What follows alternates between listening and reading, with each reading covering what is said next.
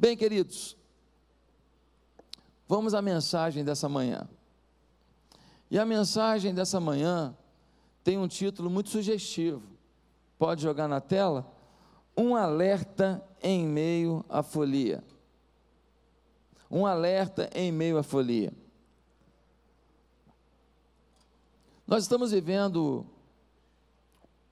um período na, na cidade que eu não consigo entender. Eu tento entender o que é o carnaval, não consigo. Talvez alguém diga assim: ah, é uma tentativa de esquecer dos problemas por quatro dias. Talvez alguém diga: ah, é carnalidade, as pessoas querem desabafar. E aí elas metem bronca mesmo. Com toda a explicação que você me dê, melhor do que essas duas, fica difícil para mim, porque eu não entendo um povo que vai numa UPA e não tem remédio, e não tem anestesia,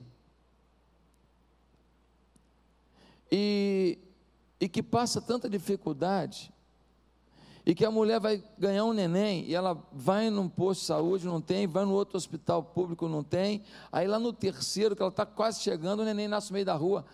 Semana passada aconteceu isso aqui no Rio de Janeiro. Semana passada ela tem um neném assim, chegando no hospital.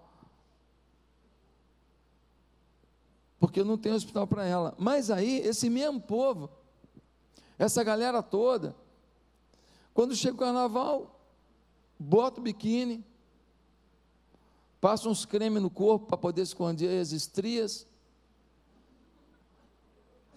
e vira rainha. Eu queria entender. Eu queria entender o cara que é executivo, vai lá negociar as coisas lá e tal, e fala com a maior autoridade e tal, pá, fecha o negócio até sexta-feira. Sexta-feira ele sai dali, bota uma roupa de mulher, uns peitos de espuma, aquele peitoral cabeludo aparecendo, bota uma sainha de, de Cinderela, ele passa quatro dias vestido de mulher, com a cara pintada, tomando vodka, tomando cerveja, tomando cachaça, tomando não sei o que lá. Até sexta-feira ele era um executivo, uma pessoa que tentava construir alguma coisa na nação. Depois ele se veste mulher e vai para a rua numa bandalha sem explicação. Eu queria entender como é que a gente celebra tanto um Estado que não paga seus funcionários? Aí viu, né? Viu, né?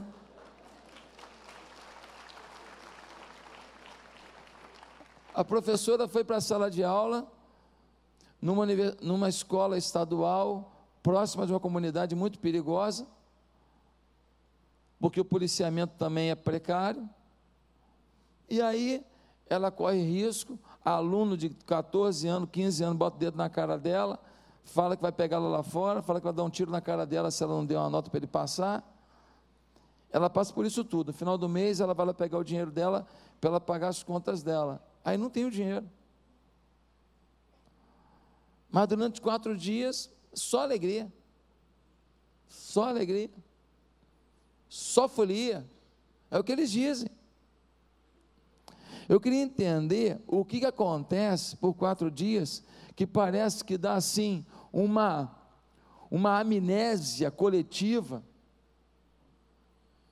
e a gente finge que a gente é feliz, quando na verdade o nosso povo não está feliz, porque o nosso povo depende de uma folia fingida, de uma folia de fantasia, literalmente. Enquanto que a nossa alegria, ela não vem de fora para dentro, não vem da festa que promove. A alegria de quem tem Cristo, ela vem de dentro para fora. E quem promove é o Espírito de Deus, e não uma festa. Uma alegria que faz a gente passar pelo vale da sombra da morte, sem temer mal algum, porque Ele está conosco. A sua vara e o seu cajado nos consola. Ele prepara uma mesa diante de nós, na presença dos nossos inimigos. Ele unge a nossa cabeça com óleo e o seu cálice transborda. de maneira que Ele nos acompanha por toda a nossa vida até o fim dos tempos. Eu queria entender por que, que uma senhora que mora numa comunidade pobre, rala que nem uma condenada o ano inteiro, fazendo faxina, trabalhando de cozinheira num, num restaurante que a cozinha é, é dois por dois, um calor infernal, exaustor, quebrado. Mas ela se vira para pagar 900 reais uma fantasia. Para ter quatro dias de folia. E 361 dias de lágrimas. Falta ao nosso país uma consciência, e isso tem a ver com a gente, tem a ver com um povo que não sabe o que é ser cristão. O nosso povo é cristão. Quem não é evangélico é católico. Nós não sabemos a diferença nesse país do que é ser cristão e do que é ser do mundo. Nós não sabemos o que um cristão pode e o que um cristão não pode fazer, senão ele deixa de ser cristão. Nós não sabemos o que agrada a Cristo. Ser cristão é viver segundo os padrões de Cristo, não segundo os nossos padrões. Nós não sabemos, nós somos confusos. É uma nação que a pessoa fala uma coisa tão bonita numa entrevista na televisão, mas essa mesma pessoa, ela tem uma atitude tão vulgar, tão vulgar, tão precária, tão prejudicial à família, que você fala assim: meu Deus, fala uma coisa tão bonita ali, faz uma coisa tão ruim aqui. Se nós fôssemos um país cristão, alguns canais de televisão, alguns programas de televisão, alguns canais de rádio, tinham fechado porque a gente não ia assistir mais. Eu peço a Deus não para fechar certos canais de televisão, de rádio desse país. Eu peço a Deus para um grupo sério, com força financeira, comprar. Para ninguém que trabalha lá perder emprego. Para ninguém perder emprego. Eu não estou aqui para promover desemprego, mas a minha oração é que uma Fox comprasse certos canais de televisão, certos programas, certos canais de rádio nesse país. Para vir entretenimento, brincadeira, show de auditório, gincana, programa humorístico, mas assim, com um limite. Um limite. Eu não queria ver incesto na televisão. Está todo mundo com medo agora de falar as maiores verdades. Nós sempre tivemos nesse país liberdade para falar sobre alguns assuntos, outros já não tínhamos. Agora a gente não pode falar mais nada. Agora o pessoal do carnaval está uma discussão, porque gente que se veste de índio no carnaval, que índio não é fantasia. Eles coam um mosquito, engolem um camelo, como diz a Bíblia. Será que o índio lá no meio da oca lá está preocupado se alguém vestiu de índio aqui? Mas não, é um povo assim, não, porque é desrespeito, porque índio não é fantasia, é uma nação, é uma raça, é uma cultura, e família é o quê? A família pode ser qualquer coisa. Tu está preocupado com a fantasia de carnaval do índio. O que, que tem a ver a fantasia? Você está preocupado, fica coando um mosquito engole um camelo. Meu Deus, que loucura essa nação. Agora, um rapaz jogou vôlei a vida inteira entre os homens. Forte, pulmão formado como homem, musculatura como homem, osso de homem. Aí agora ele se entendeu trans, direito dele, nós amamos e respeitamos, e aí ele fez uma cirurgia e aí ele pediu para jogar no vôlei feminino. Aí virou principal jogadora do país. Aí as meninas do vôlei falam assim: não é justo. Por mais que tenha feito uma cirurgia aí, a gente respeita essa pessoa. Mas é um homem jogando com a gente. Quando jogava entre os homens, ele era mais um.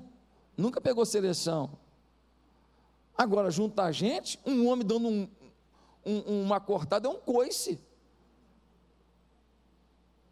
Não, não, não pode falar. A gente não pode falar mais nada.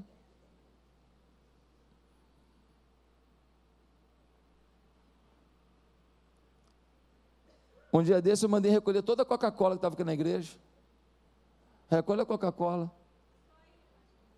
Recolhi toda a Coca-Cola. Pode recolher. Porque quem quer tomar Coca-Cola quer comprar, quer tomar Coca-Cola. Mas aí tem algumas imagens na Coca-Cola que não representam o que a gente prega aqui. Pessoas que a gente ama pessoas que a gente quer bem, mas o que eles pregam, o que eles falam é contra a igreja de Jesus. Aí um membro da igreja vem aqui, fala: Me vê um salgado, me vê uma Coca-Cola. Aí fica na mesa a propaganda de alguém que fala contra a igreja. É incoerente. Ah, pastor é radical. Não, não é o pastor radical, eu sou coerente. Coerente, pô. O cara que fala contra a igreja, vai ter a imagem dele aqui? Não. Não é nada contra a pessoa, se a pessoa vier aqui na igreja, é muito bem-vinda. A imagem pessoal, a imagem dela, física aqui é bem-vinda. Agora, propaganda dentro da igreja, daquilo que não anuncia as boas novas, não dá. Então mandei recolher tudo. E falei pro cara, mandei falar para o cara da Coca-Cola, que aqui, enquanto tiver essa campanha deles, que não vai entrar uma Coca-Cola. Aqui não vai entrar Coca-Cola. Aliás, já faz mal mesmo. É até bom você parar logo. Você que trabalha na Coca-Cola, você vai arrumar um emprego melhor, tá, meu irmão? Um emprego bonzão, em nome de Jesus. Irmãos, queria ler um texto da Bíblia que explica um pouco do que está acontecendo. E que traz para a gente a palavra de Deus para a nossa cidade. Abra sua Bíblia em Oséias, capítulo 14. Oséias, capítulo 14. Oséias é um profeta que profetiza junto ao reino do norte. Israel, durante um período, foi dividido em dois reinos: o reino do sul, capital Judá, o reino do norte, capital Samaria. 19 reis reinaram sobre o reino do norte, todos cruéis, todos distantes de Deus, todos gente envolvida com pecado. O reino do norte, Israel, nunca teve um rei temente a Deus. E o profeta Oséias, ele é chamado por Deus para profetizar junto a esse povo.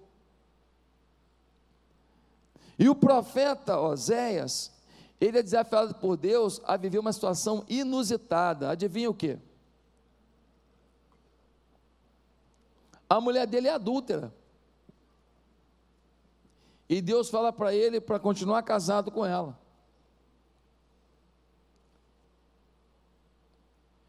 E ele fala para Deus: Deus, ficar casado com Gomer, essa mulher é prostituta, ela me trai direto. E Deus fala: você vai ter que reconquistá-la. Porque a sua vida é o tipo do que acontece na minha relação com Israel. O meu povo também se prostitui. O meu povo também abraça outras coisas e me deixa. O meu povo também abraça os falsos deuses e me deixa. Existiam vários deuses das nações cananeias que prometiam prosperidade. Baal, os seus balaíns. E o povo se curvou a esses deuses. Materialismo, gente. Na verdade, é materialismo da religião. Acontece hoje? Acontece alguém fala assim: dá o seu dízimo, vai ficar milionário? Acontece, vem aqui participar da campanha tal e você nunca mais vai ter problema, o dinheiro vai pingar na sua conta assim, sem você nem saber de onde. A mesma coisa acontecia lá. Eles buscavam outros deuses que faziam propostas materialistas, que gente que não tem temor a Deus acredita. Gente que não lê Bíblia acredita. A história do mundo é assim, ó.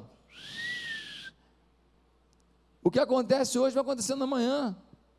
O que está em cima hoje está embaixo amanhã, o que estava embaixo sobe. Meus amados irmãos, o povo está afastado de Deus. Osés casado com a mulher adúltera, e Deus falando para o povo de Israel o que vai acontecer com o povo, dizendo para o povo: vocês vão sofrer. Mas no final do capítulo 14, Oséias dá uma palavra de esperança, de que o adultério daquele povo podia cessar, e aquele povo podia ficar casado e vivendo uma unidade real com Deus. Diz assim Oséias, capítulo 14, do verso 1 ao verso 9, é o último capítulo do livro de Oséias. Acompanha comigo. Volte, ó Israel, para o Senhor, o seu Deus seus pecados causaram sua queda. Preparem o que vão dizer e voltem para o Senhor. Peçam-lhe, perdoa todos os nossos pecados e por misericórdia, recebe-nos para que te ofereçamos o fruto dos nossos lábios.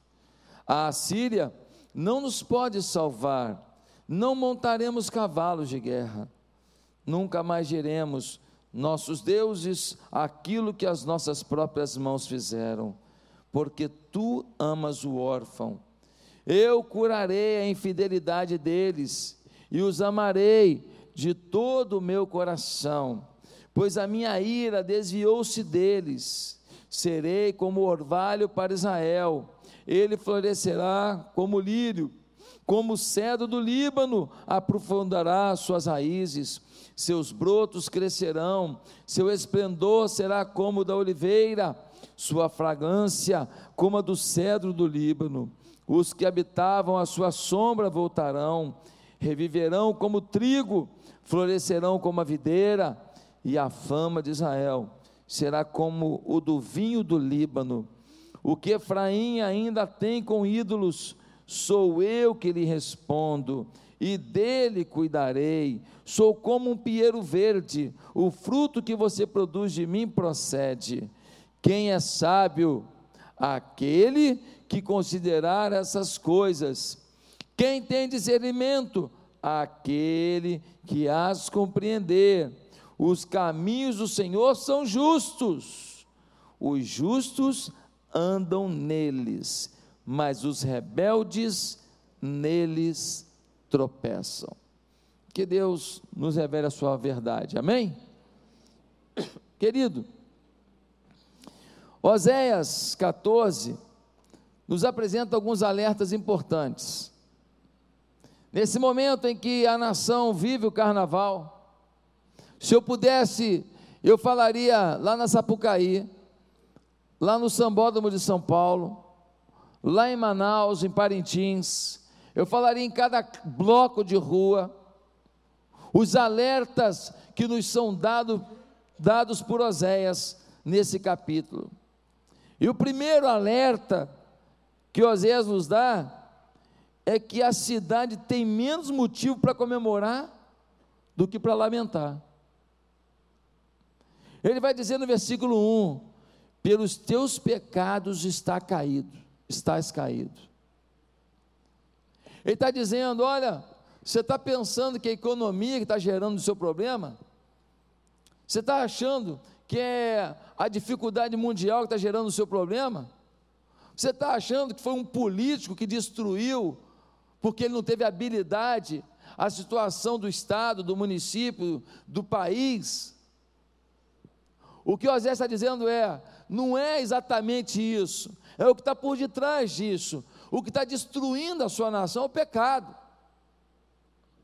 Ele é claro em dizer: Volte, ó Israel, para o Senhor, o seu Deus, seus pecados causaram sua queda. Irmãos, nós temos a mania de olhar apenas o que está na, na foto do jornal, não olhamos o que está por detrás disso. O grande problema das nossas empresas, o grande problema dos nossos políticos, o grande problema das, da nossa nação, o grande problema do nosso judiciário, o grande problema dos nossos, da nossa economia é pecado.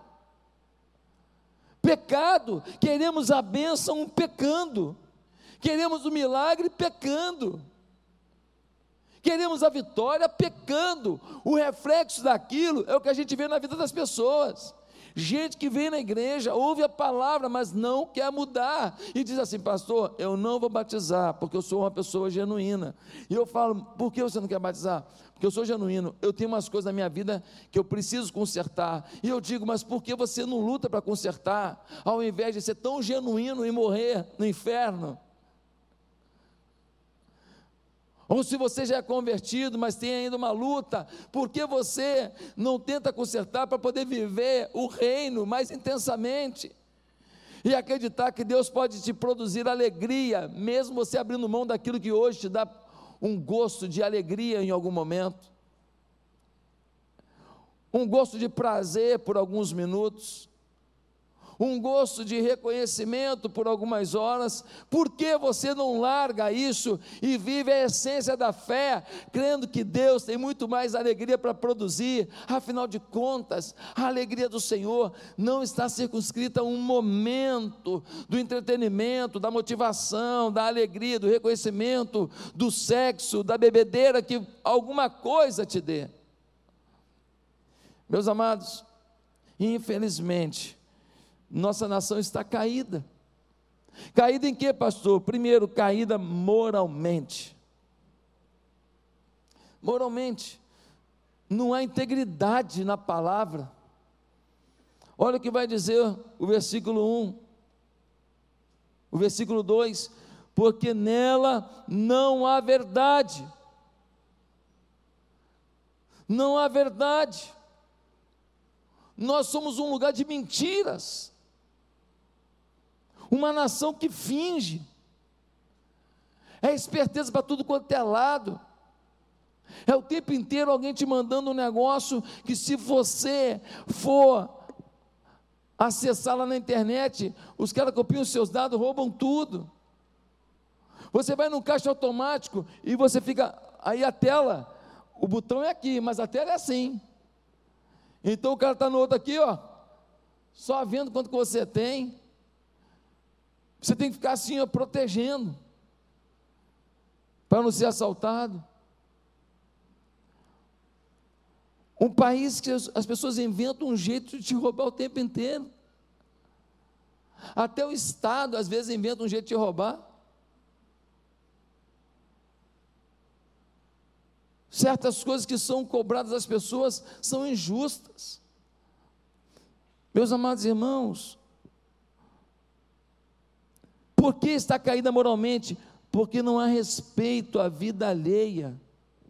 Olha o versículo 2: Preparem o que vão dizer e voltem para o Senhor, peçam-lhe, perdoa todos os nossos pecados e por misericórdia recebe-nos para que te ofereçamos o fruto dos nossos lábios. Ele está dizendo: nós queremos te oferecer o fruto dos nossos lábios, tem que prevalecer a nossa verdade. Nós não estamos caminhando na verdade, mas esse povo está no versículo 3. A Síria não nos pode salvar. Sabe por que ele está falando isso? Ele está falando isso porque esse povo está sendo ameaçado pela Síria. E este povo está agora vivendo a mesma miséria moral da Síria, e está agora vivendo a mesma violência da Síria. Eles não têm respeito pela obra alheia, como é que, pela vida alheia, como vão se associar com um exército maldoso, um exército cruel, que não respeita as pessoas. Domingo passado nós falamos do que era esse povo assírio, como eram cruéis com as pessoas, como maltratava as pessoas. Agora, uma nação que foi resgatada por Deus, dizendo que ia fazer associação com gente cruel e violenta. não há respeito pela propriedade particular. O texto vai dizer que só prevalece nesse lugar o que? O furtar, o arrombamento. Não há respeito pela pureza da família. Essa nação é acusada de adultério, assim como Gomer, a mulher de Oséias, também adulterava. Meus amados, hoje, eu trabalhei fora, eu trabalhei muito tempo secularmente. Eu vou te dizer que um homem que vai trabalhar em outro estado, o taxista já oferece porcaria para ele. Já tem uma engenharia do mal instalada. A gente chega numa cidade como São Paulo, como Porto Alegre, como Belo Horizonte, e ele nota que você está ali a trabalho, e o taxista pergunta se você não quer ir numa casa de prostituição. Já fala para você assim, ó, tem umas mulheres maneiras lá, rapaz. É assim. Você chega em alguns hotéis de São Paulo, tem catálogo para chamar prostituta. É uma coisa muito triste, como é. Agora, nós vimos esse escândalo aí das ginastas, as meninas ginastas lá dos Estados Unidos. O médico abusava das meninas na frente da mãe. A mãe está ali, ele ficava meio na frente, e ele abusava das meninas. Grandes ginastas, algumas foram campeãs olímpicas. Esse monstro passou a mão, usurpou dessas meninas ao longo da vida inteira. Você acha que nunca ninguém soube? Você acha que nunca teve um comentário? Você acha que não foi acobertado por ninguém? Agora que finalmente uma fala assim, eu vou botar a cara a tapa. Aí apareceu um monte de gente. É um mundo da mentira. O Brasil está em crise, a nossa maior crise é moral. Nós somos conhecidos como o povo do samba, o povo do carnaval, o povo das mulheres sensuais. Um grupo de turistas de Portugal veio para cá alguns anos atrás, para Fortaleza, para fazer o quê? Turismo sexual. Eles vieram para turismo sexual. Eles vieram para usufruir das nossas meninas. Só que os caras que os receberam levaram eles para uma casa roubaram tudo deles, fizeram um buraco e enterraram todos eles lá. Vocês lembram disso? Tem alguns anos isso. Dessa vez não deu certo, acabaram morrendo. Nós somos conhecidos como o país das facilidades, para se usar as crianças. Meus amados irmãos, nós somos campeão mundial no consumo de cachaça. Nós somos o segundo maior consumidor de tabaco do mundo, o terceiro no ranking mundial de contágio por AIDS. Nossas passeatas do orgulho gay são das maiores do mundo. Com todo respeito às pessoas, mas não ao movimento. Querido, somos o povo que vive uma situação de crime que a gente nunca imaginou. Tem área da nossa cidade que tem um grupo armado que toma conta, e nem a polícia pisa lá. Sim ou não? É loucura isso. Uma cidade como o Rio de Janeiro, uma metrópole do mundo, uma das maiores cidades do mundo, tem uma área que nem a polícia vai lá. Não, isso aqui é do tráfico, isso aqui é da milícia, isso aqui é do não sei o que e tal. Está dividido. E você, cidadão, não pode ir lá visitar a sua tia que mora lá. Não pode entrar lá. Um dia eu fui pregar numa comunidade, aí eu cheguei, e aí eu eu estava com a lanterna do carro ligado, porque era noite. E aí o cara botou um fuzil na minha cara.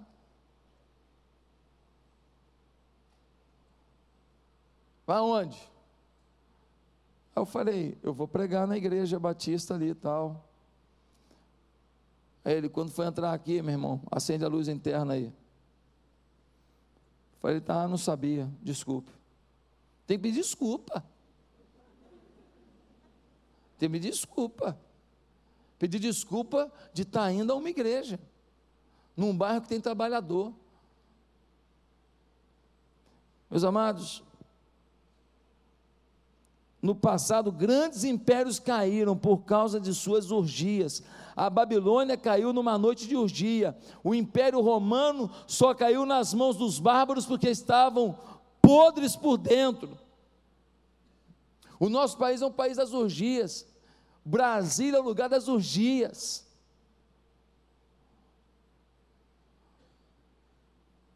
São situações horríveis produzida por deputados e senadores. Eu falo com conhecimento de causa. É um problema moral.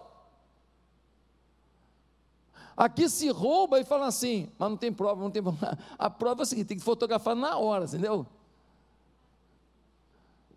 Pedalinho, documento, projeto, declaração de um, declaração de outro, delação premiada, nada serve, tem que fotografar na hora, senão não é culpado. Que coisa louca esse país. Eu estou achando que o culpado disso tudo é minha mãe daqui a pouco. Ué. Deve ser minha mãe, porque eu não tenho culpado. O dinheiro é roubado, não é ninguém, deve ser nem em casa. Eu vou lá perguntar à mãe, foi a senhora? Porque todo mundo é bonzinho, deve ser, deve ser minha mãe, deve ser eu. Não foi você, não, deve ter sido você.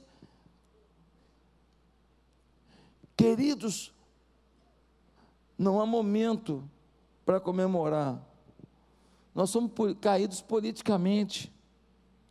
Nós temos agora, dia em outubro desse ano, uma grande chance. Nós temos que renovar 80% desse Congresso Nacional, porque 80% ali não presta.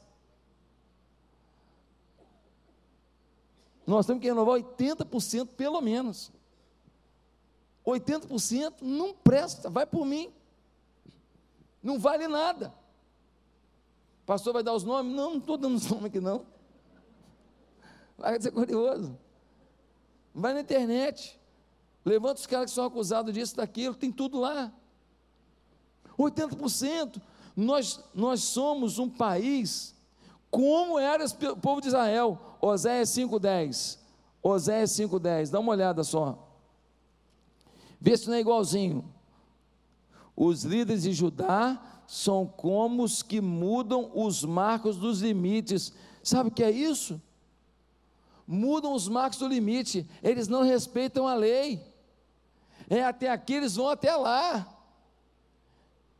O direito deles é até aqui, eles vão além, eles mudam os marcos dos limites, eles agem com opressão e são soberbos. Oséias 7, versículo 5, diz assim: No dia da festa de nosso rei, os líderes são inflamados pelo vinho, são beberrões. Uma das principais autoridades que esse país teve é um ébrio, vive bêbado. E todo mundo em Brasília sabe disso. Eu conversei com segurança dele, ele vive bêbado. Meus amados irmãos, ida politicamente, insensíveis à voz de Deus, Oséias 7, versículo 7, olha como a nação era, todos eles se esquentam como um forno e devoram os seus governantes, todos os seus reis caem e ninguém clama a mim. Gente, povo insensível que não busca a Deus. Os seus líderes executivos, legislativos caídos e ninguém busca a Deus. Ah, pastor, e o judiciário? Sem comentários.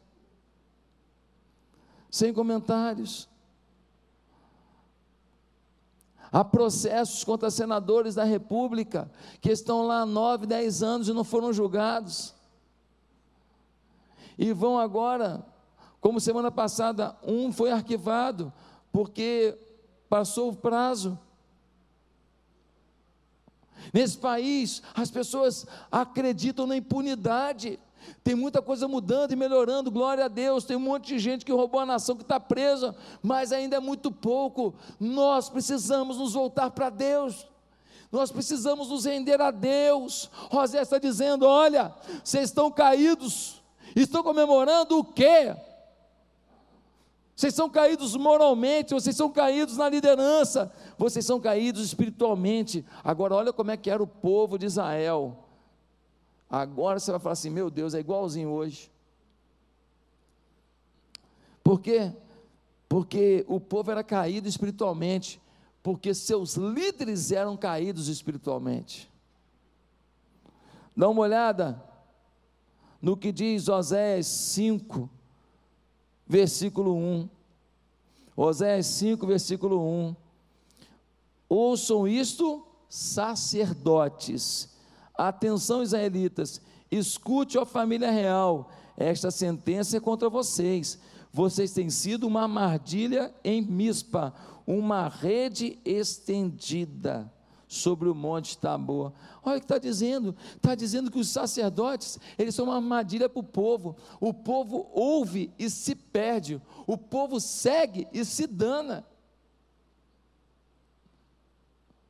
Um dia, eu estava lendo no jornal ontem, pastor Matamante. Estava no jornal ontem. Aí eu olhei, eu falei, vou ler, né? Aí descobri que o cara já tem passagem pela prisão, que o cara já tem histórias de, de crimes e tal.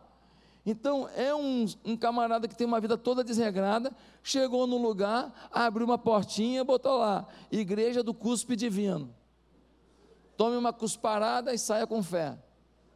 Ele bota o nome que ele quiser. Aí alguém fala que, que ele é pastor, ele tinha um amante, matou a amante. Esse cara é pastor. Qual o temor que ele tem a Deus? Mas tem gente também de igrejas grandes, líderes, que podem estar perdendo o coração, porque poder, fama, dinheiro, pode arrebentar com a vida de qualquer um. Infelizmente, eles eram escandalosos, violentos. Dá uma olhada em Oséias capítulo 5, versículo 2, diz assim: os rebeldes estão envolvidos em matança. Os sacerdotes estavam levando o povo a ser mais rebelde e violento. Olha o que diz o versículo 6 do capítulo 4. Diz assim: o meu povo está sendo destruído porque lhe falta conhecimento, porque tu, sacerdote, rejeitaste o conhecimento, também eu te rejeitei. Gente, o sacerdote rejeitou o conhecimento de Deus, o sacerdote rejeitou Deus, rejeitou a palavra.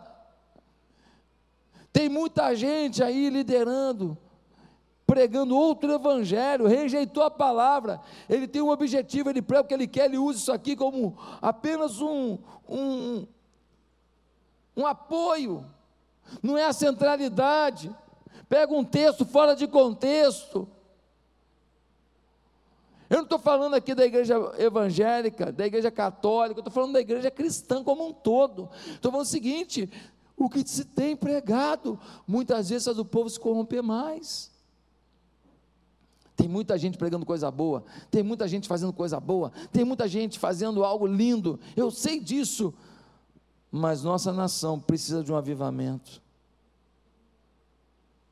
Nossa nação precisa de um avivamento, e esse avivamento tem que começar por dentro das nossas igrejas, não vai começar lá fora, tem gente que está dentro da igreja, mas se acomodou em vir a um culto, em receber uma palavra, a ouvir um louvor, botar uma ofertinha no altar, e tem uma vida assim, meio que, olha, não, eu vou à igreja, eu gosto da palavra, eu gosto do louvor. Deus não te chamou só para isso. Deus nos chamou para algo a mais.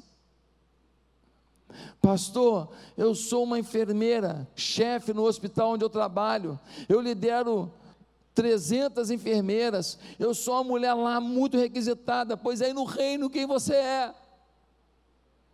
O que você fala do amor de Deus para essas 300 enfermeiras que você coordena? Como você age? O que você realiza no reino de Deus? O que a sua igreja recebe de motivação, de trabalho, fruto dessa sua dedicação e desse preparo que você teve em cursos, em simpósios, em coach, em faculdade, em mestrado, o que o reino cresce. Ah, pastor, sou empresário fera. Eu tenho 18 empresas, todas elas estão faturando muito, e pastor, é vitória sobre vitória, glória a Deus, que bom, que alegria, você está produzindo emprego, isso é uma dádiva do céu, que coisa boa, mas a pergunta que eu faço, quem olha para você, vai se converter? Você tem 18 empresas, 1.800 funcionários, o que você faz para os 1.800 aceitarem Jesus? Porque eles estão lá, Deus te deu autoridade sobre eles, Deus te deu liderança sobre eles. Use a sua autoridade, sua liderança, para testemunhar da sua fé. Pastor, eu sou um professor universitário. Aliás, eu oro ao Senhor que muitos aqui se tornem professores universitários, porque o projeto marxista comunista nesse país, 40 anos atrás, tomou uma decisão. Vamos apoiar algumas pessoas para que eles se tornem professores universitários. E são eles que estão formando agora os outros profissionais que vão para o mercado. Acreditando numa proposta que não vai resolver em nada, gente.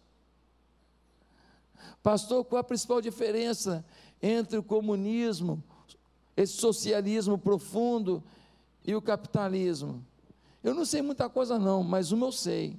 A principal diferença é comida. Tem 40 mil venezuelanos em Roraima, passando fome. Mas chega aqui no Brasil, estão recebendo uma quentinha. Você acha que eles vieram para o Brasil para ficar no meio da rua lá, acampado, dormindo no chão, por quê? Porque eles adoram o Brasil. Os caras saem lá de Cuba, uma nação linda. Meu Deus, tenho vontade de ir lá, nunca fui. Coisa linda, linda, linda. Praias paradisíacas. Eu nunca fui, mas eu já vi muita foto. E a minha mulher sabe tudo quanto é itinerário para lá já.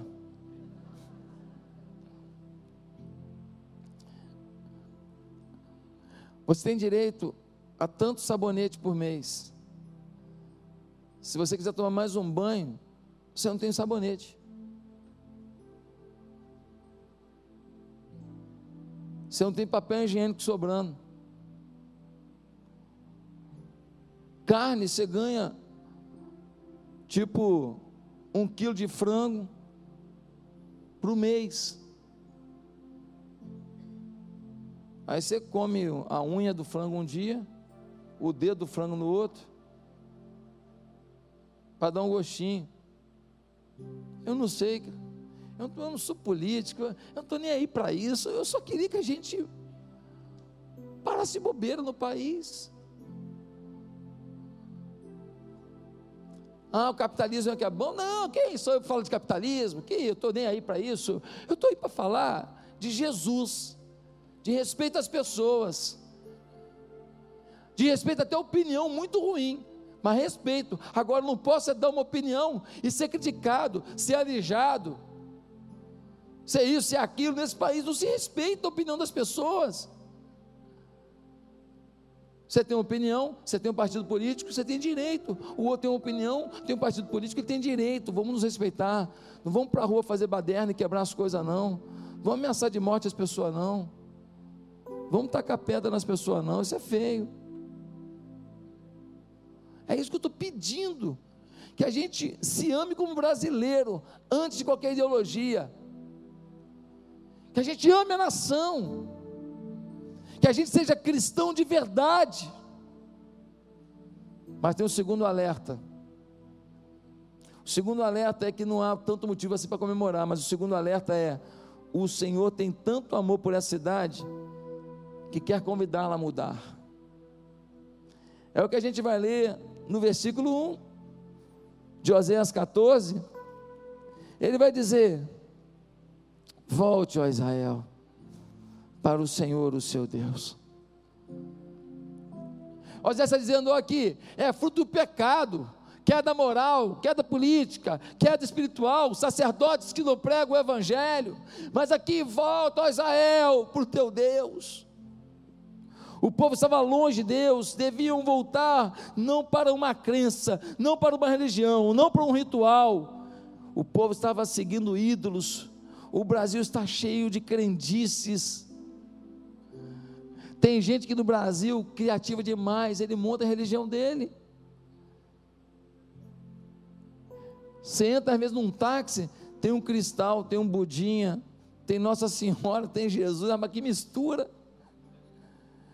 Aí o taxista fala: vocês convivam em paz aí, hein? Mistura tudo. Se você acredita numa coisa, você não está acreditando na outra. Qual que você acredita? Eu respeito você por acreditar na que você decidiu acreditar, mas não mistura tudo porque não funciona assim. Se Jesus é o Filho de Deus, o que ele disse é a verdade, então aquelas outras coisas, aquele duende não é a verdade, aquele cristal não é a verdade, aquela figa não é a verdade. Agora, se você acha que a figa é a verdade, então fique com a figa, mas não diga que Jesus está com você na figa, não está. Não está. Não misture, irmãos. Deus está dizendo: volte Aí no versículo 2 ele fala uma coisa linda: preparem o que vão dizer e voltem para o Senhor, peçam-lhe, perdoa todos os nossos pecados, e por misericórdia, recebe-nos. O Senhor está dizendo: tem arrependimento. Se o nosso povo se arrepender, a nossa cidade muda e muda muito, e muda de um dia para o outro se o nosso bairro se arrepender, se a nossa cidade se arrepender, se o nosso estado se arrepender, se as nossas lideranças se arrependerem, se os nossos governadores, prefeitos, deputados, vereadores se arrependerem, Deus faz algo inacreditável nessa, nessa nação e as empresas aqui vão prosperar, e vai haver mais serviços, por quê? Porque vai ter mais gente consumindo, e vai, ter, e vai haver tanta prosperidade que nós vamos exportar, e gente que não tem lá melancia vai receber melancia, porque vai comprar, e aí ele também vai poder ter o que ele não tem e nós vamos poder mandar mais missionários pelo mundo, e os missionários vão levar esperança, e nós vamos poder contribuir para que a gente vá lá, lá no cantão e ajude esse povo a ter talvez uma fábrica de pão para dar sustento a uma comunidade pobre, mas eles vão fazer pão e vender pão, e agora todo mundo tem trabalho, porque eles primeiro tiveram o pão da vida, Jesus ele exige arrependimento, mas Deus também quer ver a conversão. Versículo 2 que nós lemos diz: Recebe-nos, para que te ofereçamos o fruto dos nossos lábios, ou seja, nós vamos oferecer algo diferente nos recebe, que agora vamos oferecer o que te agrada, é a conversão, é mudança de postura, é mudança de vida.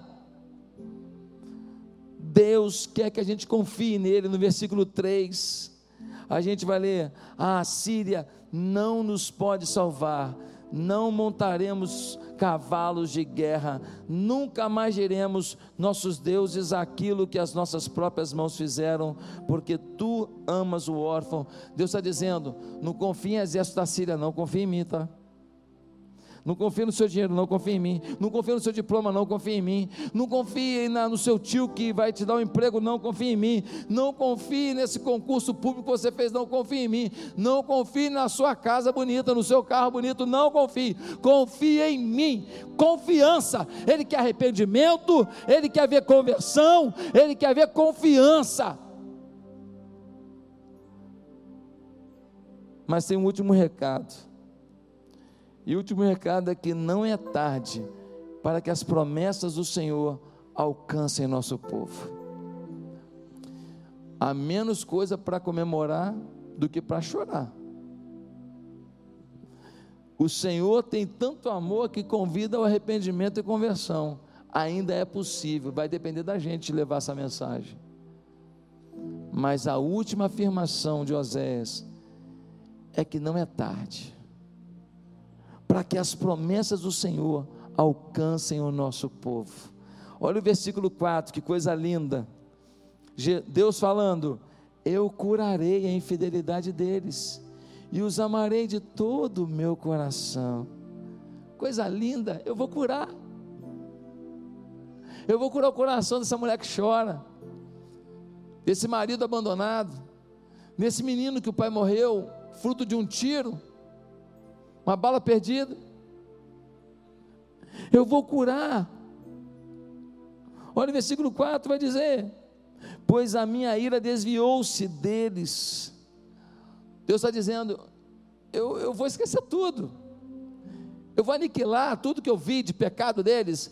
Eu vou ter um novo momento com eles.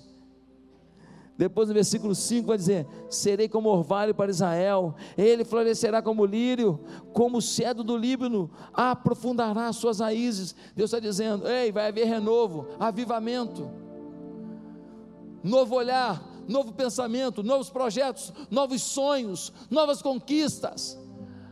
Aquela moça que você era vai morrer, vai ter uma moça muito mais linda, muito mais especial, muito mais feliz consigo mesma, vai olhar no espelho e falar: sou linda, dane-se o resto. Vai dizer para Deus: Deus, me usa. Vai ter aquele cara que era um camarada que não acreditava nele, perdeu tudo quanto é emprego, não parava emprego nenhum. Ele vai estar agora feliz, dizendo: Eu vou dar a volta por cima, eu vou alcançar novos rumos. Eu acho que vou montar um negócio. Eu estou com uma ideia aqui. Eu vou ser um grande empreendedor e ele vai alcançar a vitória. Avivamento, avivamento. Mas ele vai dizer, quando diz que vai haver o orvalho, ele está dizendo que vai haver frescor na vida.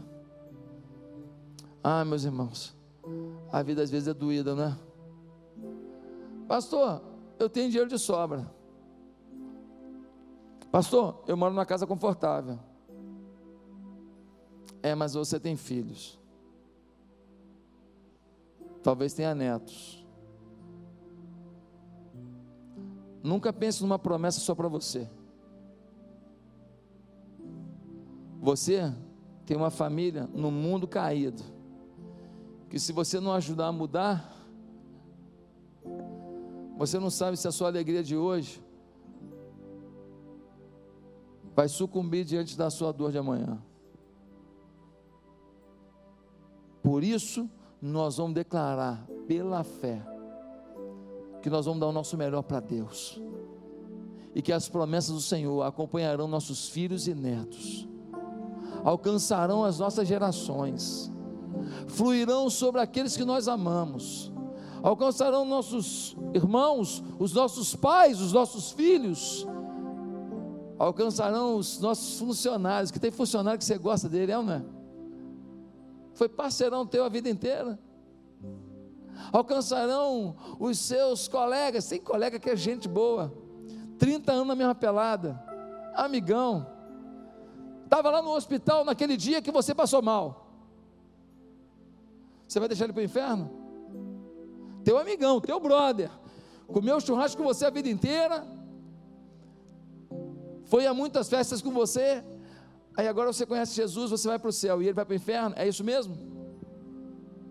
Como é que você pode achar que esse texto de Oséias não é para você? É para você. Esse povo que está acomodado somos nós. Por isso eu quero terminar lendo um versículo, capítulo 4 de Oséias, versículo 6. Capítulo 4 de Oséias, versículo 6. Diz assim: Desculpa, capítulo 6, versículo 6. Deus dizendo: Pois desejo misericórdia e não sacrifício, conhecimento de Deus em vez de holocausto. Sabe o que Deus está dizendo? Desejo de misericórdia e não sacrifício. Conhecimento de Deus ao invés de holocausto. Ele está dizendo: Eu quero que você pare com uma religião, religiosidade fria. Eu quero que você pare com o negócio de fazer sacrifício, que você pega lá o animal, bota no altar, taca fogo naquele negócio e pronto. Na tua vida não mudou. O teu dízimo não te faz santo. O teu dízimo pode ser reflexo da tua santidade, mas não te faz santo. A tua presença aqui não te faz santo. Um santo vai vir aqui, mas o fato de vir não faz de ninguém santo. Você precisa entender que Deus está te dando uma oportunidade de estar nesse lugar, ouvir a palavra da verdade, mas também é um lugar onde você vai ser confrontado. Ah, pastor, eu gostava de uma outra igreja que eu ia, sabe por quê? Porque lá ele falava o tempo inteiro que eu era cabeça, não era cauda. E ele falava o tempo inteiro que eu ia ficar rico. E ele falava o tempo inteiro que as bênçãos iam chegar, eu ia prosperar e que eu ia ficar assim, ia ficar assado. Eu falei, meu, que, que você. Então, deixa eu te perguntar, por que você saiu de lá? É porque eu vi isso 10 anos e não aconteceu.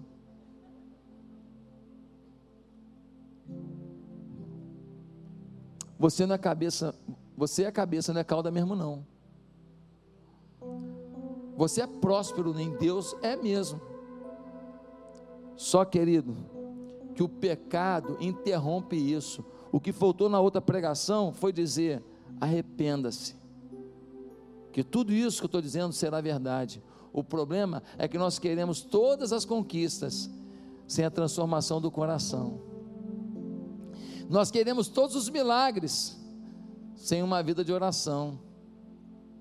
Nós queremos todo o poder sem a leitura da palavra poderosa. Assim não dá. Tudo que você ouviu lá é verdade. O problema é que não te confrontaram para viver a verdade de quem é você. Bota o espelho aqui. Quem é o Josué?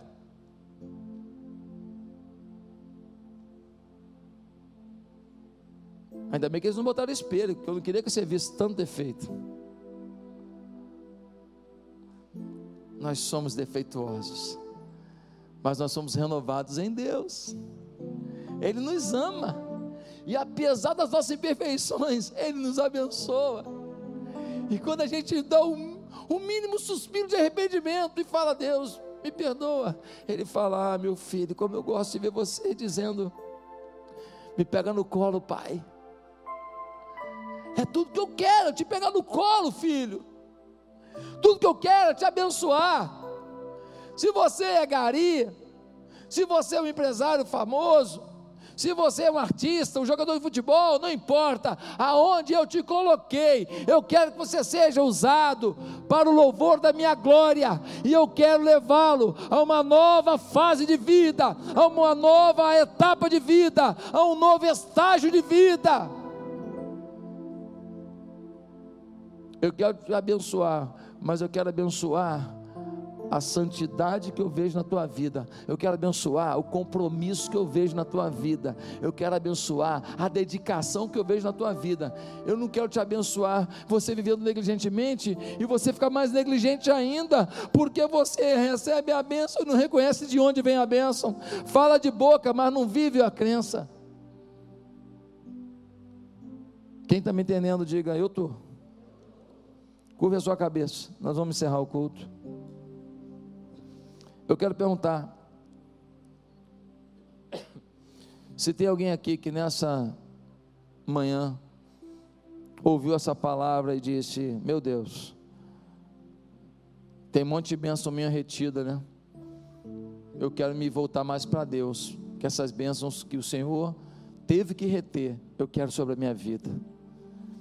E eu quero a bênção não só para mim, eu quero a bênção para as minhas filhas, para meus filhos. Eu quero a bênção para minha esposa, meu esposo. Eu quero amar minha mulher como eu nunca amei, pastor. Está difícil, hein? A gente só está brigando. Eu quero amar meu amigo, meu marido como eu nunca amei, e não está fácil não. A gente não está se entendendo. Eu quero que os meus filhos me respeitem como eu nunca fui respeitada. Eu quero que o Senhor alavanque os meus negócios, alavanque as minhas finanças, mas que alavanque a minha fé na mesma proporção. Você quer isso nesta oportunidade? Quem gostaria de hoje entregar a vida a Jesus? Você reconhece que você até gosta das coisas do reino de Deus, mas você nunca viveu esse reino intensamente. Você não teve um dia de quebra de paradigma dizendo a partir de hoje eu sou de Jesus e vou viver para Ele. Quem gostaria de hoje entregar a vida a Jesus falar: Jesus, estou pegando a chave da minha vida, abre a porta do meu coração, entra, tranca por dentro. Me mostra o que está errado, me mostra o que está certo. Aperfeiçoa o que está certo e remove o que está errado. Eu quero um compromisso, uma aliança contigo. Quer isso hoje? Aonde você está? Repita comigo uma simples oração. Ninguém precisa ouvir. Aonde você está, no seu coração, diga assim: Santo Deus, eu entendi esse recado, é para mim. E a partir de hoje, eu quero viver um novo tempo com Jesus. Eu quero uma nova etapa com Jesus.